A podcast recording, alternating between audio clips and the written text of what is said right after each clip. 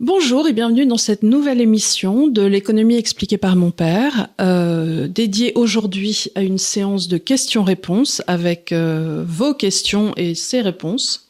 Voilà. Hein, je pense qu'on va faire comme ça. Oui, c'est de plus en plus difficile de donner des réponses, hein, parce que le, Ah monde, bah oui. le monde devient de plus en plus fou. hein, enfin, Exactement.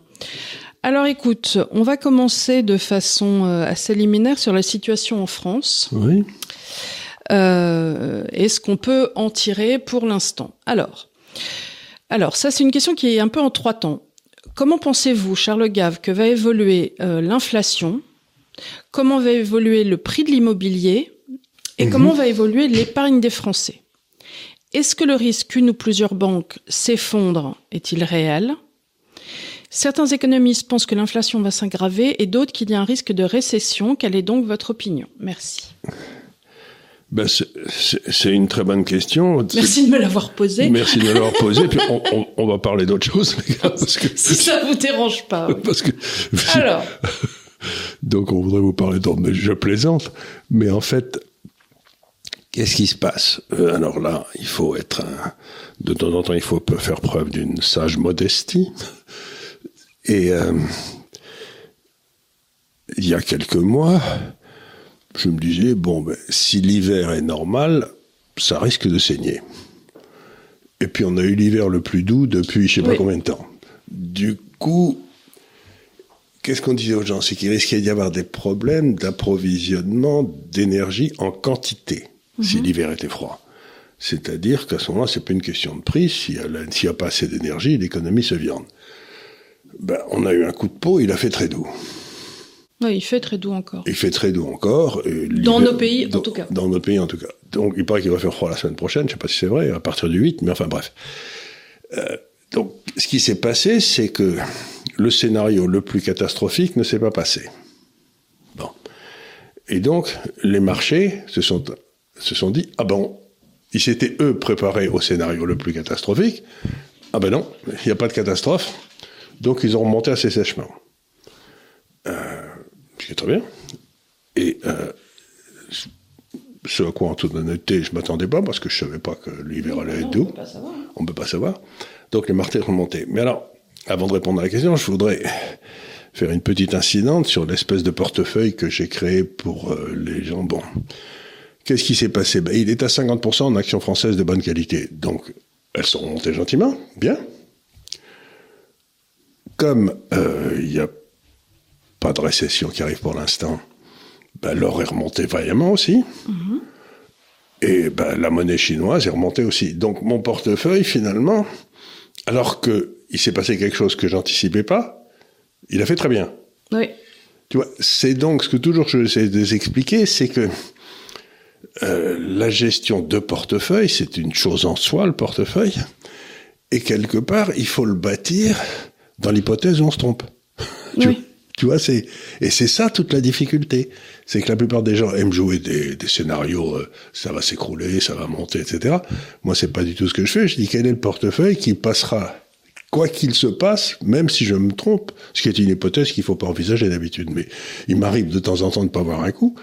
Celui-là, je l'ai pas vu. Ben, les gens qui ont suivi la méthode que je lui ai donnée. Donc, tu as les obligations chinoises qui sont montées un peu en euros, les obligations, le, le- l'or qui est monté, et puis les actions qui sont montées, et chacun sont montés, mais la somme des trois monté plus que chacun des trois, parce que quand l'or était pas cher, ben, tu vendais des obligations chinoises pour acheter de l'or, tu vois ce que je veux dire Donc, c'est un système de, en quelque sorte, de rééquilibrage automatique. Donc, il n'est pas nécessaire de répondre aux questions que le lecteur me pose pour passer les, pour, euh, pour investir. Donc, si tu as de la structure de ton portefeuille est bonne, et une fois encore, je maintiens que la structure du portefeuille est beaucoup plus importante que les trucs que tu mets dans le détail à l'intérieur. Bon. D'accord. Alors maintenant, les marchés s'étaient positionnés pour une, ce que j'appelle une récession, bon, une baisse de l'activité économique assez forte, et les gens pensaient que cette récession allait faire baisser le taux d'inflation. Bon. Mais maintenant, ce que je viens de te dire, c'est que la récession, on en avait parlé la dernière fois, la réouverture de la Chine, etc., ben, elle va peut-être pas avoir lieu. Bah, ça veut dire que la, la baisse de la, du taux d'inflation Euh, peut-être que oui, peut-être que non, mais à mon avis, c'est plutôt peut-être que non, quoi. Il y aurait Alors du coup, qu'est-ce qu'il leur reste comme comme levier entre guillemets, c'est toutefois pour faire baisser la dite inflation si on peut pas faire entrer le pays dans une récession programmée? Eh ben, elle n'aura pas lieu la baisse. Hein. Elle n'aura pas lieu, donc, on va continuer d'avoir une... on Alors non, attends, on est à 6,2 à, euh, à, la main. Euh, alors, euh, ils nous ont sorti des statistiques de l'Europe où, comme par hasard, l'inflation des pays européens sera à 10,2, nous on serait à 6,2, et euh, tout le monde caracole en tête à 15, 30, sachant que quand tu regardes au détail, euh, la viande a pris plus 30%, les céréales 25%, mmh. et euh, donc le panier alimentaire, lui, est très nettement en augmentation de 25%. J'avais parlé la dernière fois de mon indice euh, qui est fait de, nourriture, d'énergie et de loyer, lui, il est aux alentours de, il est aux alentours de 12 ou 13, hein, donc c'est ça. ça. Mais par contre, il y a toute une série de choses dont on peut penser que ça peut-être baisser un peu. Donc, euh, l'inflation, ça va pas baisser. Ce qui pose immédiatement la question, bon, les obligations, si l'inflation est à 6, les obligations de l'État français sont à 4. Bon, 3,5, 4 en mettant, ou de l'État italien. Euh, bah, si on perd moins 2% par an en capital sur le... Tu gagnes pas ta vie, quoi. Non, bien sûr. Donc, si l'inflation ne baisse pas, ça veut dire que l'Ursus Magnus dont j'avais parlé dans le temps, il est en train de se passer, mais il est en train de se passer sur les marchés obligataires. C'est un peu ce que j'avais prévu aussi, d'ailleurs, en disant le vrai danger, c'est les obligations en Europe ou aux États-Unis. Donc, en fait, l'obligation chinoise n'est pas touchée Elle n'est pas touchée, puisque il n'y a, pas de, a pas de problème d'inflation en Chine, puisqu'ils n'ont pas augmenté la masse monétaire. Eux, ils n'ont pas fait marcher la planche à billets. Donc, c'était toute la raison pour laquelle je disais aux gens d'aller en Chine et plus de rester en Europe.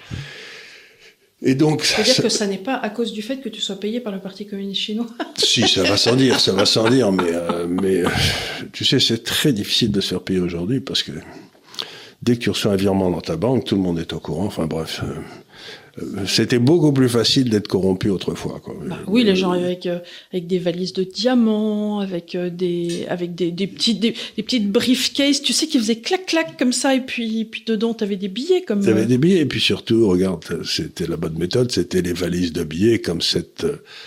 Euh, oui, comme cette députée européenne. européenne voilà. qui, qui, ah bah c'est sûr que les Grecs ils savent les valises de pays et les valises de billets, tu sais, puis en plus il faut dire quelque chose, c'est que le plus gros billet en en Chine, c'est 100 yuan ou renminbi.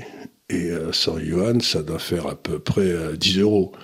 Ouais, alors, Donc, tu arrives avec tes valises de billets de yuan, euh, sur un camion, quoi. C'est, donc, bref, tout ça, c'est des bêtises. Mais ce que je veux dire par là, c'est que l'inflation n'est pas Donc, le problème reste entier sur les marchés obligataires européens. Mm-hmm. Et ce dont on a déjà parlé aussi, c'est cette espèce de mauvaise humeur qui commence à se manifester contre le dollar dans le monde entier et le système pour remplacer le dollar est en train de se mettre en place. On le voit. Bah, écoute, on a vu cette semaine et c'était quand même intéressant parce que la Chine a dit euh, tout fort mmh. et la Chine n'est pas adepte de paroles verbales euh, qu'elle aimerait bien. Euh, vraiment très très bien que les USA euh, arrêtent de livrer des armes à l'Ukraine. Oui. Sous-entendu, euh, ça commence à bien faire. Ça commence à bien faire. Donc, je pense que ça va pas s'arrêter là. Non, il y a un truc qui est sorti euh, il y a un ou deux jours euh, dans le Washington Post, qui est un peu le l'organisme officiel de la CIA aux États-Unis, en disant qu'il serait temps que les, la Russie accepte les accords de paix, et les accords de paix, ce serait la partition de l'Ukraine, tout ce que demandait mmh. la, Russie, la, Russie il y a un an et demi, tu vois. Donc on sent bien que maintenant il commence à se dire aux États-Unis, euh, l'Ukraine va se faire ratatiner. Mmh on va perdre, l'OTAN va perdre, et ça fera à quatre fois, cinq fois de suite que les États-Unis perdent. Ils auront perdu en Afghanistan, en Irak, en Syrie, enfin partout. Donc, on sent comme un petit vent de panique se lever à Washington sur, euh, dans le fond, cette tentative de déstabiliser la Russie. Ça mm. déstabilise pas la Russie, ça déstabilise les États-Unis et ça déstabilise l'Europe. Mais la Russie, elle va très bien, merci, il n'y a aucun problème. Oui, oui, j'ai vu des, des, chiffres du PIB qui étaient... Euh, ni fait ni à faire, quoi, c'était voilà. Donc, pour répondre à la question euh, de Gala, c'est que, qui est une bonne question, encore une fois, c'est que il y a deux variables toujours. Tu regardes l'activité économique et que tu regardes l'inflation. Et ce qui se passe aujourd'hui, c'est que l'activité économique est meilleure que prévu. On n'a pas de récession, en quelque sorte. Ce qui veut dire que, par contre, l'inflation va être pire que prévu. Mais, et c'est là où c'est des effets d'optique toujours, c'est comme l'inflation était très forte l'an dernier à cette époque, si tu étais à 1% par mois l'an dernier et que tu passes à 0,50, sur 12 mois, tu vas perdre un demi-point d'inflation. Oui. Et tous les types vont dire, on a fait le plus haut, c'est bon les gars. Ben ça, j'en suis pas sûr du tout. Je suis pas du tout certain qu'on ait fait le plus haut les gars. Donc le vrai danger aujourd'hui, ça reste l'inflation. Mm-hmm. C'est vrai euh, partout. Et tu penses que... Euh, alors, euh, la vraie question aussi par rapport à cette inflation, c'est les taux. Oui, ben parce que les taux sont beaucoup trop bas. Donc les taux sont beaucoup trop bas. les Allemands détestent l'inflation. Nous, euh, on a eu l'intelligence de balancer des, des OAT qui ont été indexés sur l'inflation. Je sais pas, on les a exigés de nous? Pourquoi on s'est mis à faire ça?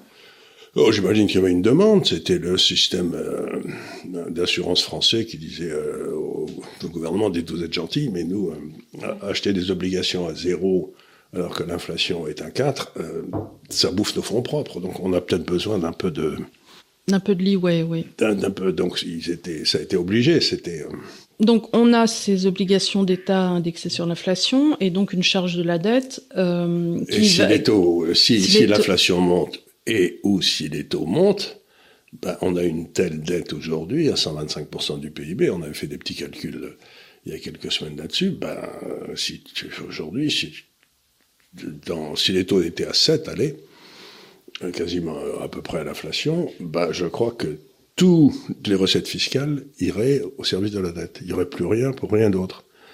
Donc, c'est pour te dire à quel point on est dans une situation difficile. Quoi. Je vois pas, je vois pas comment. Donc, il reste que la France est dans ce qu'on appelle une trapadette. Une trapadette. Je voulais t'amener euh, vers C'est-à-dire avec le taux de croissance qui est très inférieur euh, au taux de la dette.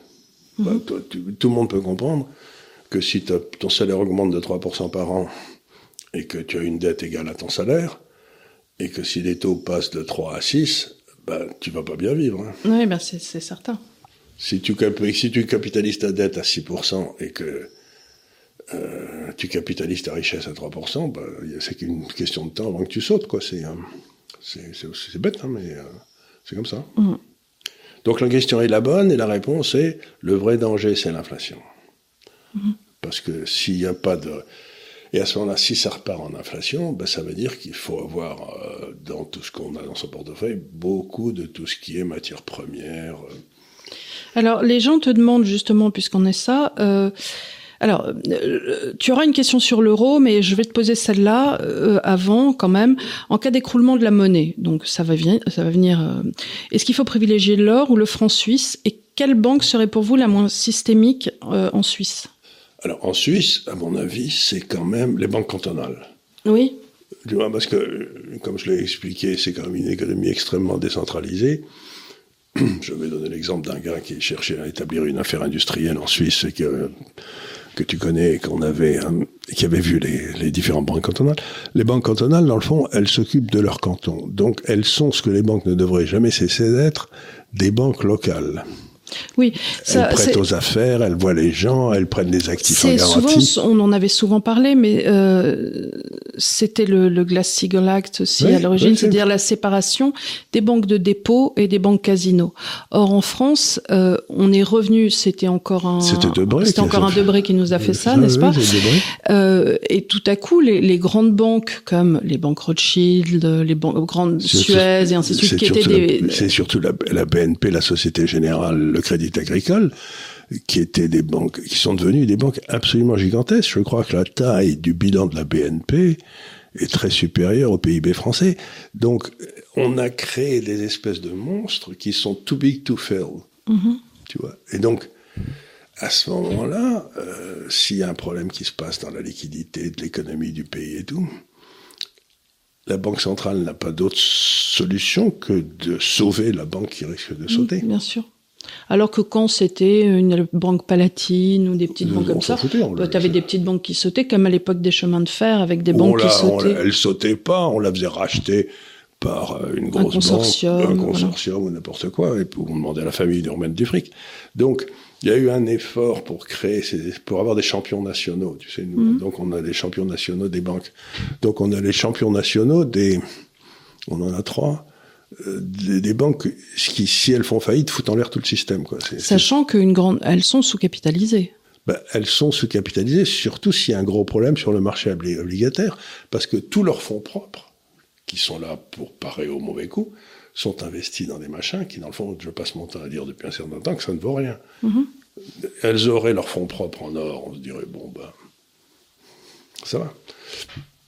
C'est ce que disait Pierre Pan Morgan qui avait réglé la grande crise financière, ça devait être en 1907 aux États-Unis. Euh, qui avait fait l'office. Il n'y avait pas de banque centrale à l'époque, donc il avait le fait, euh, JP Morgan avait fait l'office de banque centrale.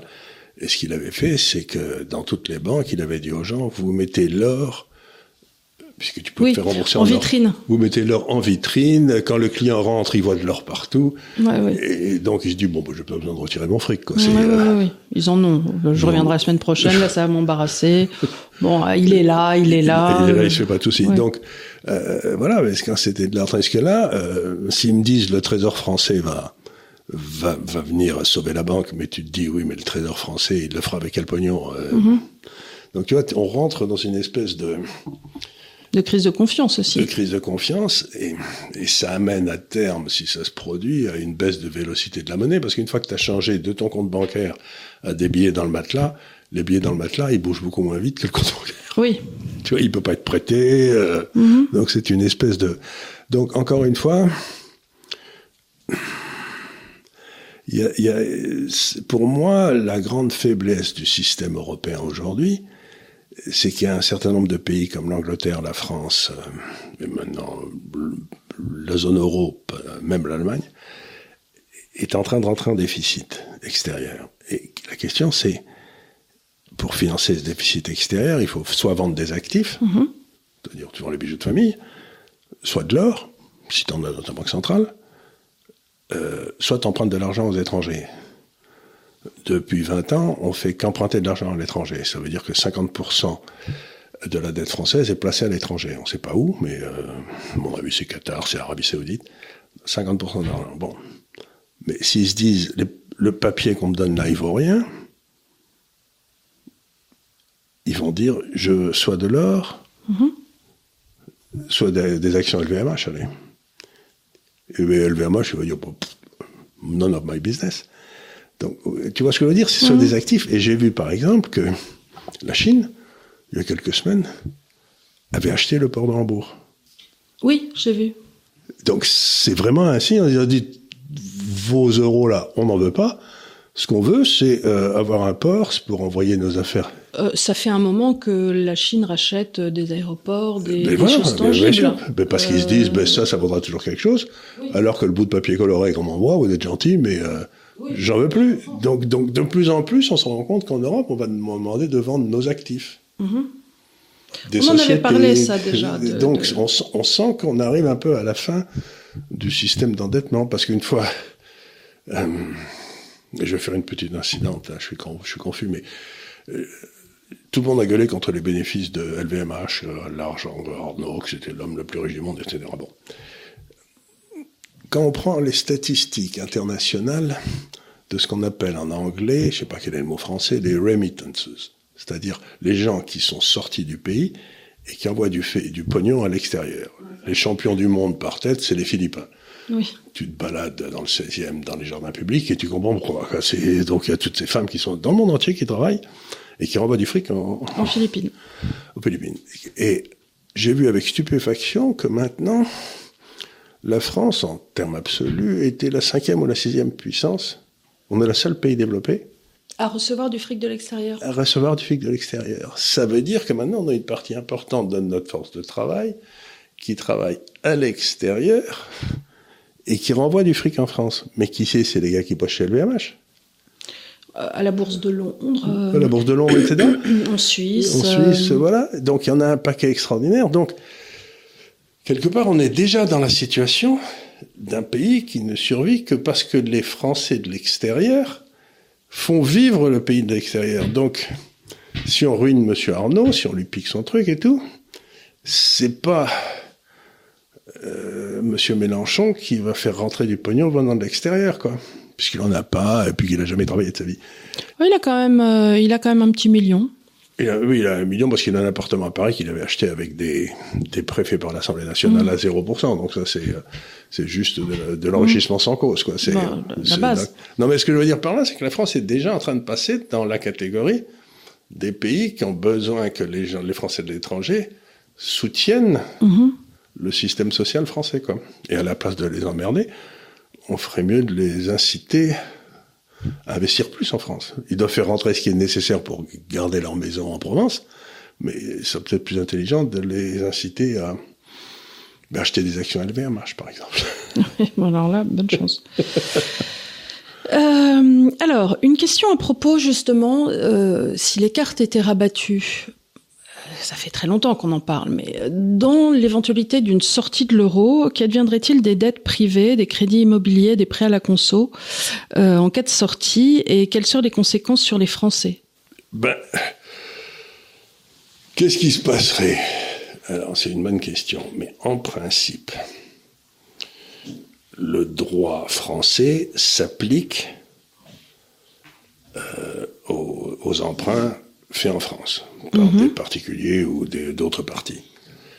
Et il y a une clause de la loi internationale qui est la, une des plus anciennes, qui est ce qu'on appelle l'ex monetae, tu sais, c'est-à-dire que euh, dans l'État souverain français, rions un peu, mais enfin dans l'État souverain français, le, euh, la monnaie, dans lequel, la monnaie et la monnaie, c'est l'État qui décide de quelle est sa monnaie. Donc si l'État français décidait dans un moment un éclair de lucidité de sortir de l'euro et de retourner au franc français, ben, toutes les dettes sont immédiatement converties en francs français. C'est-à-dire que les dettes que vous avez au- la Société Générale, le Crédit Agricole, la BNP, etc., seraient immédiatement transformées en dettes en francs français. Je ne sais pas si tu as remarqué, sur tous tes comptes bancaires d'ailleurs, il y a la valeur en euros, et puis à côté, il y a une, tu, peux, tu peux la transformer en francs si tu veux. Oui. Tu vois, c'est, euh, il, suffirait d'appuyer un bouton pour que toutes les dettes soient, qu'on oublie les dettes en euros et qu'on passe aux dettes en francs. Et ben, ça veut dire qu'à ce moment-là, bah, à la place de payer du, de 3% en euros, ben, il paierait du 3% en francs français, quoi. Il est probable que dans ce cas-là, le franc français baisserait au début, au moins, et que ça ferait, euh, comme il y aurait une panique, et que les taux d'intérêt monteraient. De ce, donc, ceux qui ont des, des, des, prêts à taux variables, Oui. risque de déguster pendant la période où ça monte. Mais si tu as emprunté à 30 ans ou à 20 ans une mortgage, tu resteras à 2,5, tu resteras à 2,5, puis voilà. Donc, ça change rien. Ça change rien. Bon, ils auront leur compte qui sera en franc français, euh, qui baissera peut-être au début vis-à-vis de l'euro, mais c'est même pas certain. D'accord. Donc, il n'y a, pas de- y a pas de raison de faire de panique. quoi. Tu y as un peu répondu, mais je, je, je repose quand même la question. Euh, concernant la partie défensive du portefeuille idéal, faut-il changer la proportion de l'or et des, lobby- et des obligations chinoises de 1 tiers, 2 tiers à 50-50 Alors là, je serais assez d'accord. faut-il commencer à diminuer légèrement la partie défensive au profit de la partie offensive ou la laisser telle qu'elle? Pour l'instant, la deuxième partie de la réponse est facile. Pour l'instant, je la laisse telle qu'elle. Parce que, pour ce que j'ai dit tout à l'heure, c'est qu'on a encore toute une série de, De baleine à remonter de, ba- de, mais de baleines à remonter, puis il y a des trucs qui se passent qui sont pas bien nets, et puis l'inflation, et puis c'est pas réglé, puis le problème de la dette, et puis le Et puis l'Ukraine euh, qui... l'Ukraine, euh, bon, il y a toute une raison de garder. Alors, euh, quand il y a eu la crise de l'Ukraine qui a commencé, euh, on a eu un mouvement de panique dans les marchés, et tous les beaucoup de grands institutionnels ont vendu le peu d'obligations chinoises qu'ils avaient. Ils en avaient pas beaucoup, mais enfin, ils ont, non, non, euh, ils vont attaquer Taïwan et moi, je vais me retrouver avec un truc que je pourrais pas vendre. Donc, ils ont tous vendu. C'était une erreur. Mais ça fait rien, ils l'ont fait. Et à l'époque, j'avais fait un papier, il y a quelques, semaines, je crois, dans lequel je disais, écoutez, si vous pensez que le risque de Taïwan est très important, ben, vous vous mettez euh, 33% en or et 66% en actions, et puis vous, oubliez les obligations chinoises, puisque il y aurait un risque systémique ou un risque géopolitique auquel je croyais pas du tout, mais enfin. Et du coup, ben, ça changeait un peu la nature du portefeuille, parce que l'or a, fait mieux depuis que les obligations chinoises. Donc c'était une bonne décision. Mais l'or est quand même beaucoup plus volatile que les obligations chinoises. Donc ça donnait un portefeuille qui prenait plus de risques. La volatilité augmentait énorme. Donc moi, mon portefeuille personnel, je reste sans bouger. Je garde. Euh, la question est-ce que je dois passer 50% en or, 50% en obligations chinoises? Si vous voulez, mais c'est pas. Ça changera pas vraiment le schmilblick. D'accord. Euh, alors, c'est une question un peu technique, euh, mais je ne sais pas si tu peux véritablement y répondre de façon. Euh, bon, merci pour vos vidéos très instructives. Quels sont les points qui impactent le plus la rentabilité du capital investi au niveau d'un pays? Ah, C'est une question qui est très très intéressante. Les impôts? Alors,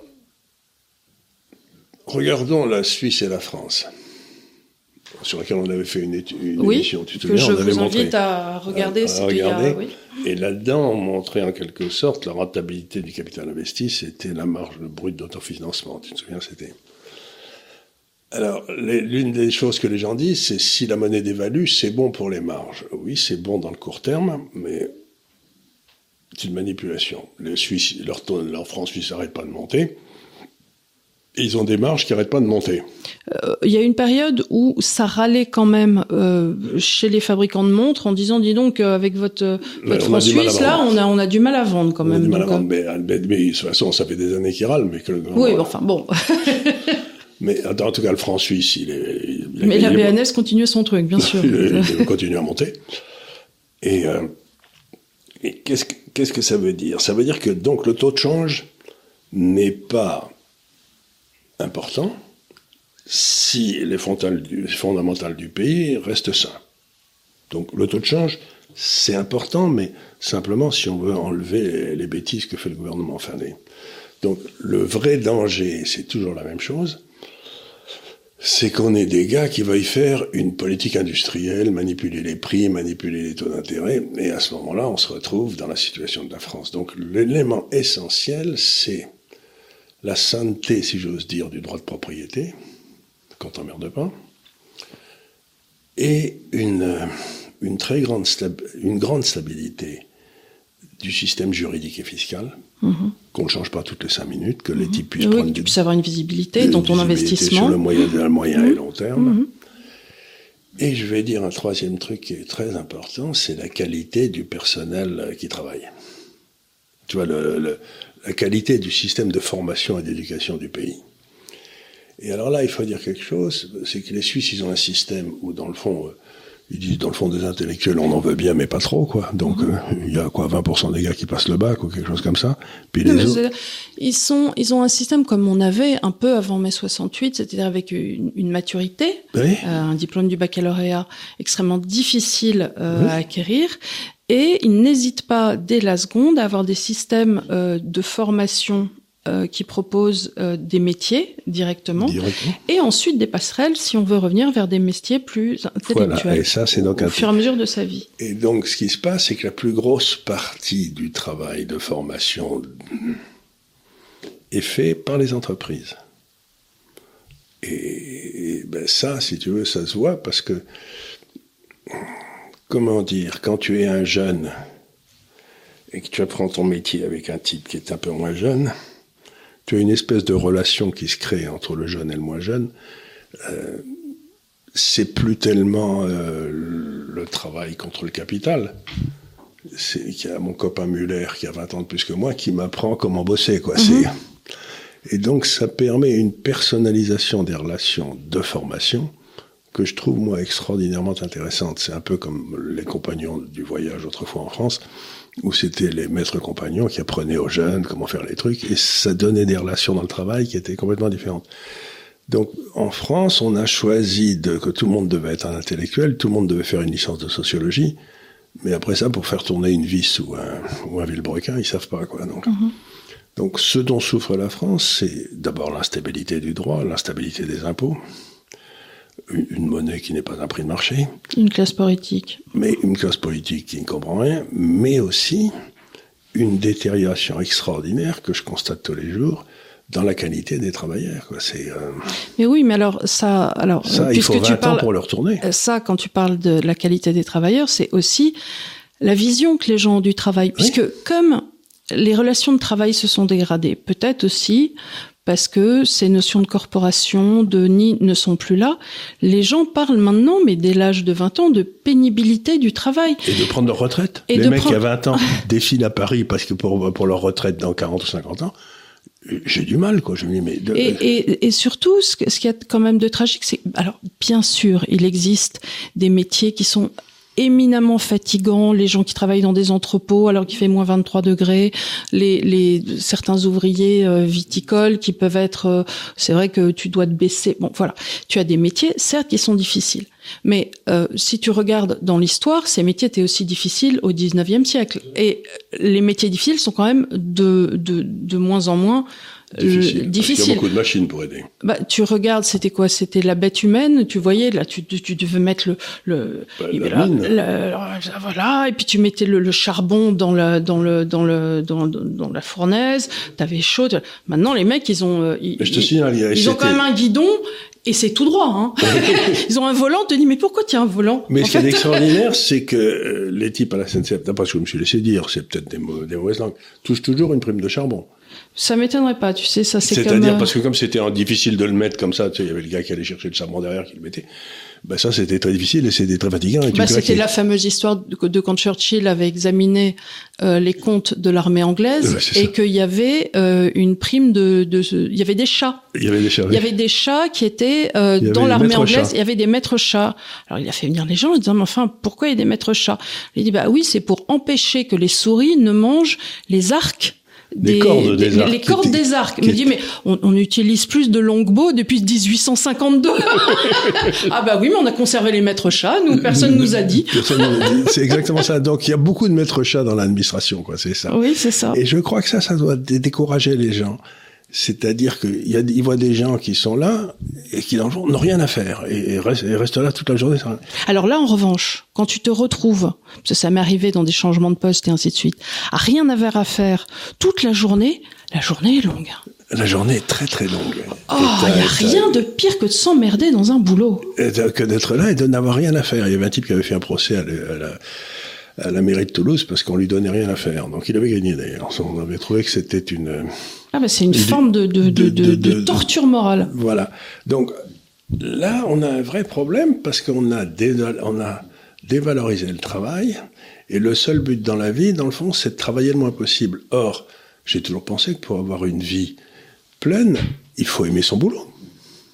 Parce que Alors, euh, je- cela dit, on est tous d'accord que l'homme est par nature paresseux et qu'effectivement notre but, but à tous, c'est quand même de travailler le moins possible.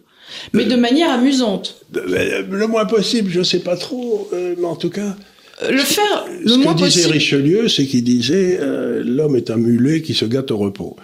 J'ai toujours beaucoup aimé cette expression, c'est-à-dire que ne rien foutre, t'as l'impression que tu gagnes quand t'es patron, etc. Ils te payent à ne rien foutre, mais ça te rend pas heureux. Et t'apprends rien, et donc tu t'améliores pas. Et donc, donc on a un vrai problème. Moi, si je, il- faudrait faire des cours sur le fait que travailler comme dans, dans quelque chose qu'on aime, c'est quand même une bénédiction. Oui, bien sûr. Mais il y en a peu qui sont dans l'administration quand même. Euh, alors, euh, question sur la monnaie numérique euh, des banques centrales. Euh, tu as vu qu'ils essaient de mettre en place euh, une monnaie numérique des banques centrales. Personne n'y comprend rien. Moi, moi la première. Est-ce que ça va fonctionner? Est-ce que c'est une façon pour eux de nous couper le cash? Parce que on a l'impression que c'est quand même leur C'est ordre une du jour. façon pour eux de nous contrôler. Alors, qu'est-ce que c'est que la monnaie numérique de banque centrale? C'est qu'en quelque sorte, tout le monde, tout le monde, chaque citoyen aura un compte à la banque centrale. Et euh, tu auras, mettons, une carte de crédit sur ce compte. Et quand tu tireras sur le compte, la banque centrale sera immédiatement au courant. Donc, il n'y a rien Euh, comment j'ai consommé, où j'étais, où à quelle heure, avec qui. etc. Donc à ce moment-là, tu n'as plus aucune, mais vraiment aucun secret bancaire. Les autorités sont au courant de tout l'argent que tu Surtout dépenses. les autorités européennes, même pas Hein les autorités de mon pays national. Mais les autres, et puis, et puis une fois que c'est dans le système des...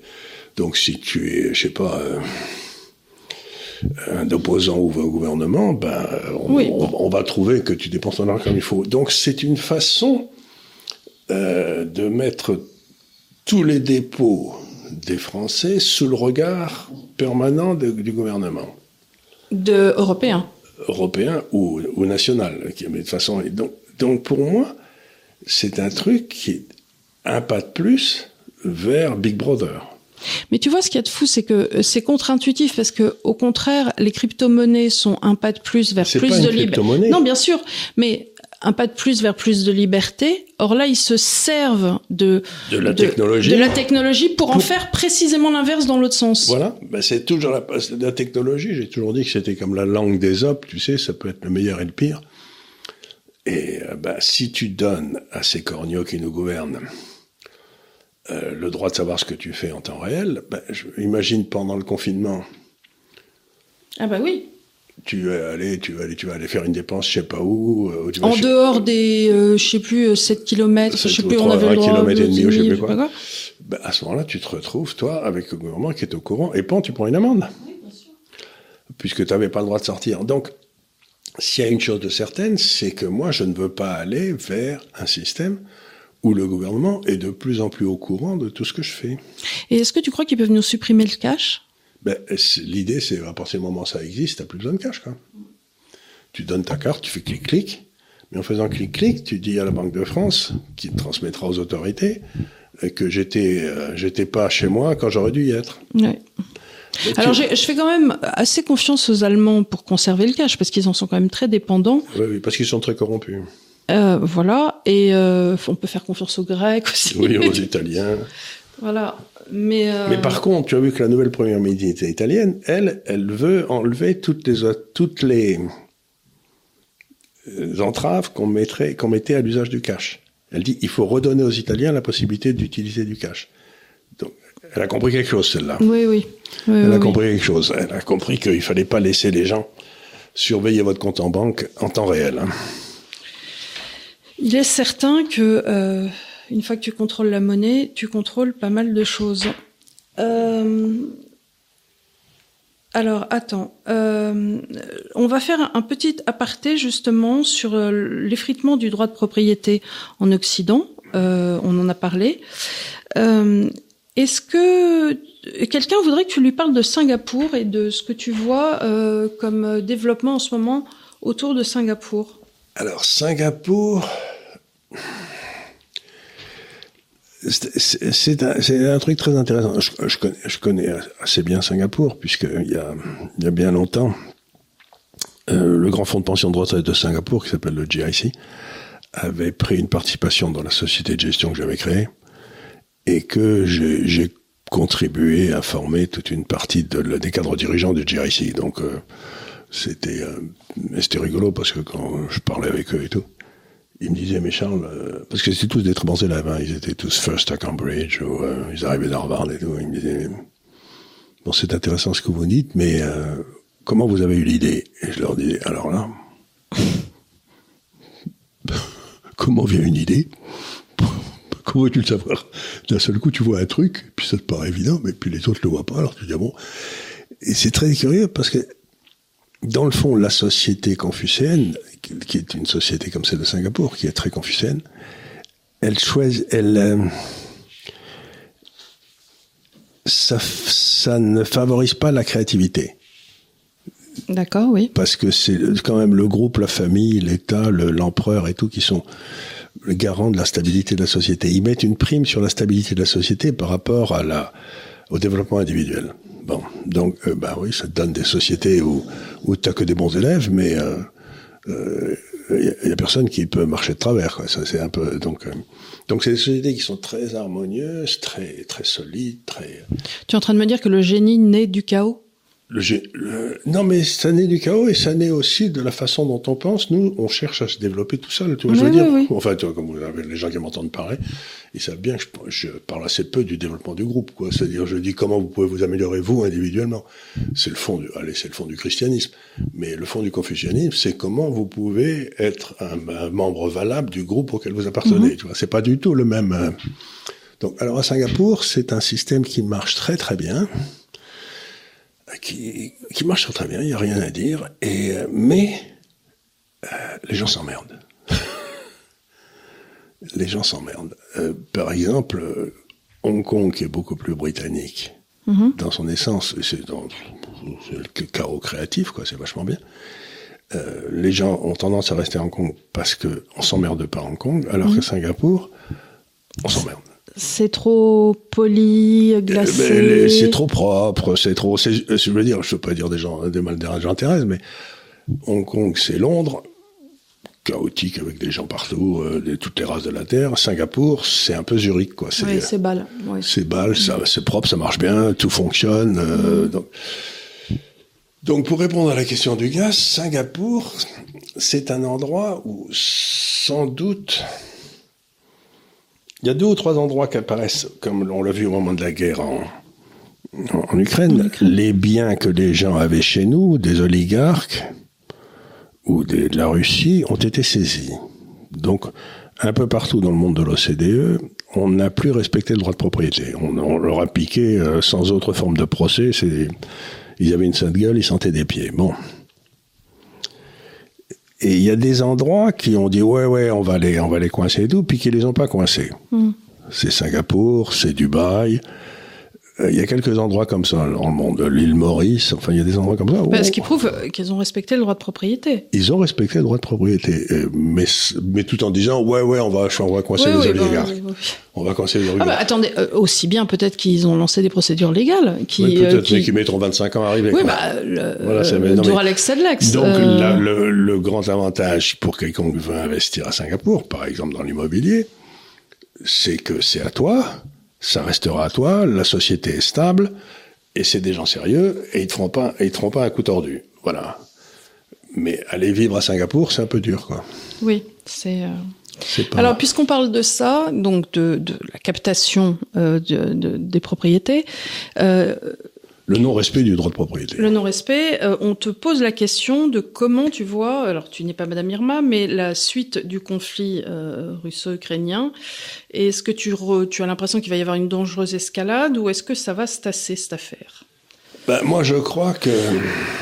Sachant que tu n'es pas Madame Irma. Hein, Sachant que je suis pas euh. Madame Irma et que j'ai des biais personnels, bref. Donc il y a des tas de choses qui peuvent entacher la qualité de mon jugement. Mais l'impression que j'ai, c'est que la première partie du conflit, quand Poutine est rentré en, Ukraine, c'était dans le fond, l'Ukraine massacrait des Russes, là il y avait 14 000 tués qui avaient été tués par des bombardements de l'Ukraine dans le Donbass. Le Donbass et le Donetsk avaient essayé de se séparer en disant non, non, on veut pas être mhm. géré par ces Ukrainiens. Bon, et donc ils avaient demandé une séparation. Donc il y avait une espèce de guerre civile, puis ça s'était arrêté. Mais du, de la partie ukrainienne, les, on bombardait le Donbass, etc. Donc il y a eu à peu près 14 000 civils qui avaient été tués par des bombardements comme ça. Donc, comme c'était tous des Russes, des russophones, au bout d'un certain temps, euh, bon, euh, Poutine est rentré dans l'art de l'Ukraine, mais avec 350 euh, 000 hommes, alors que l'armée ukrainienne faisait 800 000 hommes. Donc je me suis dit, mais qu'est-ce qui sort de fou quoi, Parce que normalement, il faut avoir deux fois l'armée locale pour bah, ce que cherchait à faire Poutine, j'ai l'impression, je peux me tromper, hein, je suis pas dans les secrets des dieux, mais ce qu'il cherchait à faire, c'était à forcer une négociation pour que, dans le fond, on fasse une partition de l'Ukraine ou qu'on arrête de, de, bombarder les russophones. Mais je crois qu'il voulait surtout une partition de l'Ukraine, prendre la partie russe, quoi, puis le reste, mhm. ils s'en foutaient. Et puis, à sa grande surprise, euh, tout le monde est monté au créneau et personne n'a voulu de, de négociation. Ceux qui ont arrêté la négociation en mars 2022, c'est-à-dire bientôt bientôt un an, c'était les Américains qui ont exigé que la guerre continue. Bon. Et du coup, à ce moment-là, Poutine vers juin s'est dit bon, ça marche pas. Il faut maintenant que j'en fasse une vraie opération militaire. Donc, il a fait un levé de soldats. Maintenant, ils sont à 750 ou entre 750 et 500 000, on sait pas très bien, soldats entraînés. Ils ont 2000 chars. Il fait froid. Et je crois que l'étape suivante, sauf, encore une fois, je peux me tromper, hein, ça va être l'écrasement de l'armée euh, ukrainienne, une fois pour toutes. Oui, mais tu as vu euh, quand même l'argent qu'on envoie, le, le, et alors l'écrasement, je sais pas si ça sera bien possible avec toutes les ressources. Ben, ils sont, oui, mais si tu si tu leur envoies des chars, si tu leur envoies des avions, etc., les gars, ils savent piloter ni les chars ni les avions, et puis il faudra, ils seront là dans six mois, les chars. Donc maintenant, il faut, il faut en rendre compte que l'armée ukrainienne aurait perdu à peu près 100 000 hommes, l'armée russe à peu près 20 000. Tu te rends compte du désastre euh, humain que c'est pour euh, 100 000 jeunes hommes qui ont été tués. Euh, donc je peux me tromper, mais je crois que dans les quelques semaines qui viennent, on va voir. Alors, ce qu'avaient fait les, je crois encore une fois, militairement, je suis pas un grand spécialiste, mais il semble que les Ukrainiens aient fait des espèces de lignes Maginot en face du Donbass et du Donetsk. On en fait une, une mmh. deux ou trois. Mmh. Pour, euh, si les Russes essayaient d'arriver comme ça, ils, faisaient, ils tombaient sur des, des espèces de fortifications qui étaient. D'accord. Ils ont fait des digues. Ils ont fait des digues, deux ou trois digues comme ça. Et ce qui semble se passer, c'est que les Russes ont déjà conquis les deux premières digues et ils sont en train d'arriver à la troisième, ils sont en train de la conquérir. Et une fois qu'ils auront fait sauter ces digues, il n'y a, a, plus rien jusqu'à Kiev. D'accord. Et euh, ces digues, euh, c'est à Bakhmut, c'est dans des coins comme ça, à l'évidence, tout le monde a l'air de penser qu'elles vont sauter très vite. Et donc je crois que on a eu une espèce de guerre de tranchées où les Russes essayaient d'écraser, d'annihiler. Ils tiraient, je crois, quelque chose comme 20 000 obus par jour, les Russes, alors que les, euh, Ukrainiens pouvaient en tirer à tout casser 2000. Oui, donc, vois, euh, donc, oui. donc, après, il faut pas s'étonner que le rapport de perte soit de 1 pour 5 quand on a eu des, des trucs qui étaient de 1 pour 10. Quoi. Après, il faut pas oublier que pour un type qui est tué, en général, il y a trois blessés. Mmh. Oui, en plus. En plus, donc ça veut dire. Et le, le, le, la main d'œuvre ensuite euh, pour, derrière. derrière pour, euh... voilà. Donc, si l'analyse que je fais du conflit est la bonne, la prochaine grande manœuvre russe, ça va être d'arriver en force et de tout écraser. C'est un peu la théorie, euh, c'est toujours la théorie militaire russe. Et je dis toujours aux gens qui connaissent, que les gens qui connaissent un petit peu en stratégie militaire disent qu'il y a toujours deux pays auxquels il ne faut pas s'attaquer. Hein. Oui. Le premier, c'est l'Afghanistan, et le deuxième, c'est la Russie. Et après s'être fait battre en Afghanistan, les Américains ont décidé d'aller s'attaquer à la Russie. Ce qui prouve que ce sont des incompétents historiques incroyables. Il y a des pays auxquels I don't do Russia, tu sais, oui, oui, comme disait Montgomery. Moi, je vous pouvez tout ce que vous voulez, mais moi, j'attaquerai pas la Russie. C'est en 50, hein, c'était. Donc, il me semble que maintenant, on va avoir la phase où la Russie va écraser et va imposer une paix à l'Ukraine. Mais la question qu'on se pose tous, c'est est-ce qu'ils essayent de prendre Odessa, qui est la ville qui est tout en bas, qui est le seul port de l'Ukraine? Mm -hmm puisqu'ils oui. ont déjà pris tous les autres. Oui, oui, oui. Et à ce moment s'ils prennent Odessa, à ce moment-là, l'Ukraine devient euh, sans, sans, sans, accès à la mer. Et là, c'est donc. Euh, je sais pas, mais est-ce que, est-ce que, alors, je sais que ça ne prend pas ce, ce chemin-là, mais est-ce, est qu'un leader de, de, de son il point de vue, comme Zelensky. Pardon Ça se passera avec. Euh, oui. Les Russes ont déjà dit qu'ils négocieraient pas avec Zelensky. Oui, parce que la question là, c'est qu'il faudrait peut-être négocier tant qu'il y a quelque chose à négocier. Ben voilà. Mais, mais, en même temps, les Russes disent, vous savez, maintenant qu'on est en train de gagner, oui. On préfère aller jusqu'à... Oui, après il y a l'opinion publique et ainsi de suite, de dire voilà, est-ce qu'on pourrait pas imaginer euh, une partition des territoires, se mettre d'accord? Bon ben voilà, euh, euh, on prend bah, que, comme dans l'histoire. sur la table en mars l'an dernier. Oui, mais comme dans l'histoire, ça s'est fait pour l'Alsace-Lorraine, pour ainsi de suite, de dire voilà, euh, les frontières de la Pologne ont été définies combien de fois dans l'histoire vous êtes 1000 km dans un sens ou dans l'autre. Voilà, donc bon, alors, ce que tu dis sur la Pologne est intéressant parce que la Pologne aimerait beaucoup récupérer toute la partie ouest de, l'Ukraine, qui est dans le fond polonaise. Et, et, tu regardes un petit peu la carte aussi, ce qui est à l'ouest et au sud d'Abamba, c'était la Hongrie. Oui, oui, oui. Et donc, à peu près, la, la Hongrie s'est fait piquer à peu près le tiers de son territoire en 45 par Staline, qui est là. Donc, tu te dis, l'une des possibilités, c'est que l'Ukraine ait été un faux pays, et qui disparaissent.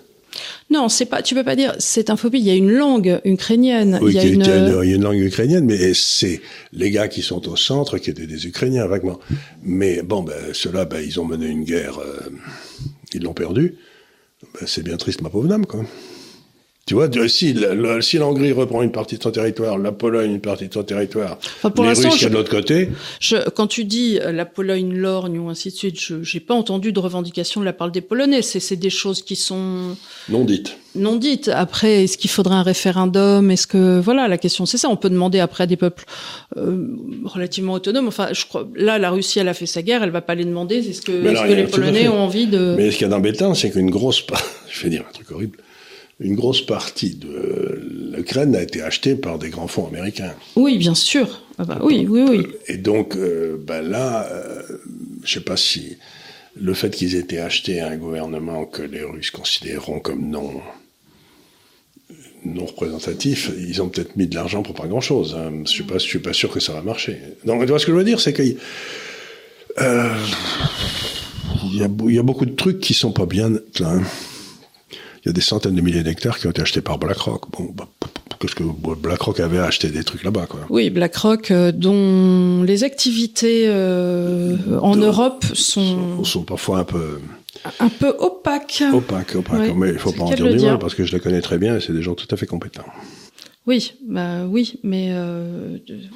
le fait que je les connaisse n'a rien à voir avec le schmilblick. Hein, Non, mais dans ce milieu-là, tu connais tout le monde et tout le monde te connaît, donc c'est pas, euh, c'est, c'est, tu connaissais Madoff à ce compte-là. Ah, très bien. Voilà, donc euh, même si tu n'as jamais voulu travailler avec lui, mais ça, c'est, c'est des choses de, dans le monde de la finance, quoi qu'on en dise, c'est assez petit. C'est assez petit et tout le monde se connaît. Quand, quand j'ai, je vais raconter une anecdote parce que c'est rigolo, mais quand j'ai décidé de quitter Londres, euh, Paris, c'était en 81, donc je l'avais dit à quelques amis, etc. Et puis bon, avec ta mère on part, et toi d'ailleurs c'est le droit, et ton frère et ta sœur. Et puis, mais littéralement, avant que je parte, euh, je reçois un coup de téléphone de Chicago, d'un client de Chicago, qui me dit Alors il paraît que vous partez à Londres. Mais euh, je l'avais dit à personne. Ah oui, bah, à des potes quoi. À des potes en disant Bon, ben, je m'en vais. Et, donc, euh, le mec à Chicago, donc c'est. Oui, oui, oui. C'est très curieux, comme en effet, c'est un monde assez petit et qui travaille euh, beaucoup sur Ouais, je le connais, il est là depuis longtemps, mhm. il doit être bien. Avec qui il a travaillé avant, avec qui. tu m'as toujours dit ça à propos de certaines personnes en me disant, c'est quelquefois, je n'ai pas travaillé avec des personnes simplement par les noms qu'ils me donnaient de personnes avec qui ils avaient travaillé et que je savais qu'ils étaient douteux. Et dans le doute, je préférais m'abstenir pour me rendre compte des années après qu'effectivement toute la toute la voilà, toute y a, la ligne. Il y a des gens qui travaillent ensemble qui sont convenables, des gens qui travaillent ensemble qui sont pas très convenables. Mais personne ne le dit. Donc toi, tu arrives dans le marigot, tu sais pas qui est qui. Tu peux. Tu peux au début te tromper un peu. Voilà. non, mais il faut faire très attention. Et comme dans la finance, il n'y a pas d'autre valeur que la réputation, ben, si, si tu travailles avec les mauvais, ben. Oh well. Oh well. Bon bah écoutez voilà, on aura fait une petite euh, séance de questions-réponses euh, mhm. que j'ai essayé. Alors je suis désolée encore une fois, j'essaie d'en prendre un petit peu euh, sur Twitter, un petit peu sur le site YouTube. Donc voilà, c'est une cote mal taillée, mais on essaie d'en faire tous les mois quand même pour. on essaie d'en faire une fois tous les mois, surtout que. La euh, c'est quelque chose, ce que je voudrais dire encore quelque chose ici, c'est que ce que disait Keynes, pour lequel j'ai pas une, vous savez, une grande affection, mais il, il disait des choses très vraies. Il disait, euh, il y avait quelqu'un qui lui reprochait d'avoir changé d'avis mm-hmm. sur un sujet. Et euh, Keynes a dit, mais, mais monsieur, monsieur, les, les, les événements ont changé, donc mon analyse s'adapte. C'est-à-dire que la difficulté dans nos métiers, par exemple, euh, si je dis toutes les banques françaises vont faire faillite, bon. Et puis les choses changent, elles vont plus faire faillite. Et si je continue à dire toutes les chances faire faillite, je, je deviens un, esprit fermé. Oui. Donc la difficulté, c'est une fois qu'on a pris une décision, on a dit vous devez faire ci, vous devez faire ça, etc. Il faut pouvoir garder la capacité de changer d'avis. Et c'est pour ça que j'aime bien l'espèce de construction de portefeuille que j'ai faite, c'est qu'elle me laisse la possibilité de changer d'avis si les événements changent. Je suis pas bloqué sur le fait que les marchés vont s'écrouler et que Mais quelque part, c'est le propre euh, d'un esprit scientifique que de réfléchir comme ça. Or, euh, ça a été aussi un des grands problèmes avec, euh, le, pardon, je fais un saut du coq à l'âne, mais pas tant que ça, avec l'esprit scientifique autour des vaccins, c'est que dès le début, on a eu un... Il n'y a pas d'autre solution. Il n'y a pas d'autre solution et nous savons que nous avons raison. Or, au fur et à mesure, non seulement ça a été prouvé que non, mais l'approche scientifique qui était de l'absolue certitude est contraire à, à l'esprit scientifique. Exactement. Dire euh, je sais que la Terre est plate, je, je sais à l'instant T, eh ben c'est exactement ça. Donc pour être, pour, pour euh, naviguer dans les marchés financiers comme j'essaye de le faire depuis 50 ans, il faut garder sa flexibilité. Il faut pas se mettre dans une situation où, où tu es coincé. Et à ce moment-là, si tu te sens coincé, il faut tout vendre pour commencer à réfléchir. Parce que très souvent, à ce moment-là, ce que tu vas faire, c'est que tu vas défendre ta position coincée. Qui parfois, il n'y a plus de Dieu mm-hmm. d'être. Donc la difficulté, c'est de garder cette espèce de capacité à je détale quand j'en ai envie, quoi.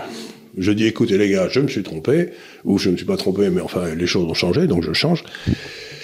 Et c'est c'est quelque chose que la plupart des gens, par vanité, refusent de changer d'avis.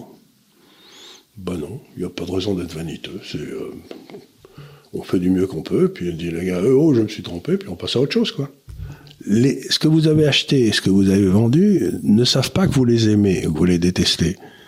Oui, oui, c'est ce que tu dis toujours euh, dans les. IBM, c'est pas que je l'aime ou que je l'aime pas. Ou Microsoft, ils en ont. Et en plus, elle en a rien à foutre. Oui, non, ils ont. Oui, ils s'en foutent. ils s'en foutent complètement. Donc, il faut partir du principe que vous avez affaire à un gros monstre qui n'a aucune, aucune affectivité. C'est pas un chien où il est, d'ailleurs. Et euh, il est là. Oh, Les gens se plaignent qu'on le voit pas assez, tu sais. Hein. Oui. Il faut. Il, faudra faire des plans. Hein. Il faudra faire des plans sur lui là. Dire à Jérémy de faire des plans. Voilà, voilà, voilà. Bon, allez, cette fois-ci, on va rendre l'antenne. Et euh, merci encore de nous avoir suivis. Vous aurez Léonard tout à l'heure. Et puis nous, on vous retrouve la semaine prochaine. Comme d'hab. Merci encore. À bientôt. Au revoir.